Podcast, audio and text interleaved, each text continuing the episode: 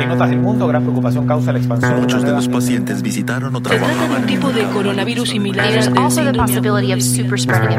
Bienvenidos a Coronavirus, lo que tienes que saber, la versión podcast del newsletter semanal de La Tercera, una producción de Crónica Estéreo. Es lunes 28 de septiembre. Aún no hay consenso sobre si el alza de casos que experimentan varias regiones del país se debe o no a las celebraciones de fiestas patrias. En los primeros días post-18, los contagios estuvieron por debajo de los 2.000. Sin embargo, el MinSal reportó el viernes 2.222 nuevos contagios, el sábado 2.109, el domingo 1.923 y hoy 1.770. Según el jefe de epidemiología del Ministerio de Salud, Rafael Araos, no existe una claridad completa a nivel de lo que está pasando en la dinámica de la epidemia después de fiestas patrias. Sin embargo, un porcentaje de los casos conocidos en los últimos días ya corresponderían a los primeros pacientes que tempranamente han comenzado a consultar por contagios originados durante las celebraciones. De hecho, este fenómeno es palpable en algunas urgencias de la región metropolitana. De acuerdo con el MinSal, por ahora los focos que más preocupan son la Araucanía, los ríos, los lagos, Aysén y Magallanes. Mientras, los nuevos contagios se mantienen cerca de los 2.000 y la región metropolitana comenzó a vivir hoy una prueba de fuego, ya que el 97% de sus comunas está al menos en la fase 2 del plan paso a paso, a excepción de Renca y Paine. También a partir de hoy están autorizados los viajes interregionales, es decir, los traslados entre comunas que estén al menos en fase 3. Estas son las informaciones que destacamos en la cobertura de la tercera a la crisis del coronavirus. Aunque los expertos discrepan sobre si el alza de los casos reportados corresponden a los efectos del feriado del 18, sí reconocen un aumento en las consultas respiratorias coincidentes con el diagnóstico de coronavirus y por estos días ponen atención a los efectos del desconfinamiento casi total de la región metropolitana.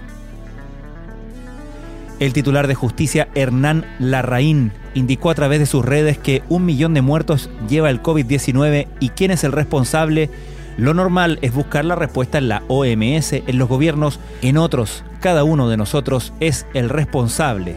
Las declaraciones las hizo coincidiendo plenamente con el ministro Enrique París tras responsabilizar a la ciudadanía del avance del coronavirus. Vuelven las clases presenciales, la subsecretaria Paula Daza explicó que para que un establecimiento educativo pueda reabrir, la autoridad sanitaria evalúa primero los parámetros epidemiológicos de cada una de las comunas donde estamos viendo la implementación de estas medidas. Las muertes a causa del COVID-19 superaron la barrera del millón.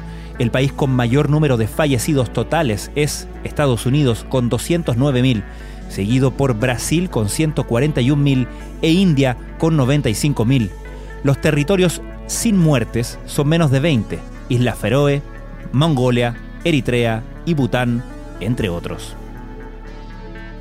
En medio de una investigación penal que apunta al ex ministro de Salud Jaime Mañalich y sus actuaciones durante la pandemia, la Fiscalía agota vías para acceder a sus correos electrónicos y así determinar si ocultó o falseó de forma intencionada cifras sobre contagios de COVID-19 en el país.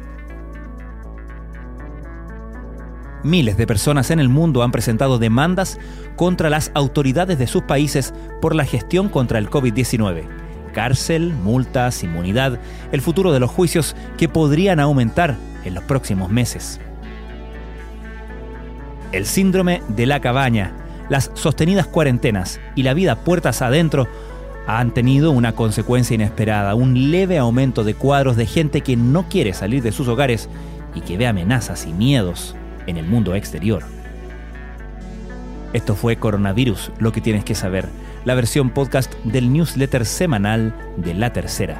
La redacción es de Alejandro Tapia, la producción de Crónica Estéreo, el podcast diario de La Tercera que cada mañana, de lunes a viernes, te ofrece un capítulo dedicado en profundidad y contexto a un tema de nuestra contingencia. Soy Francisco Aravena, que tengan muy buenas tardes.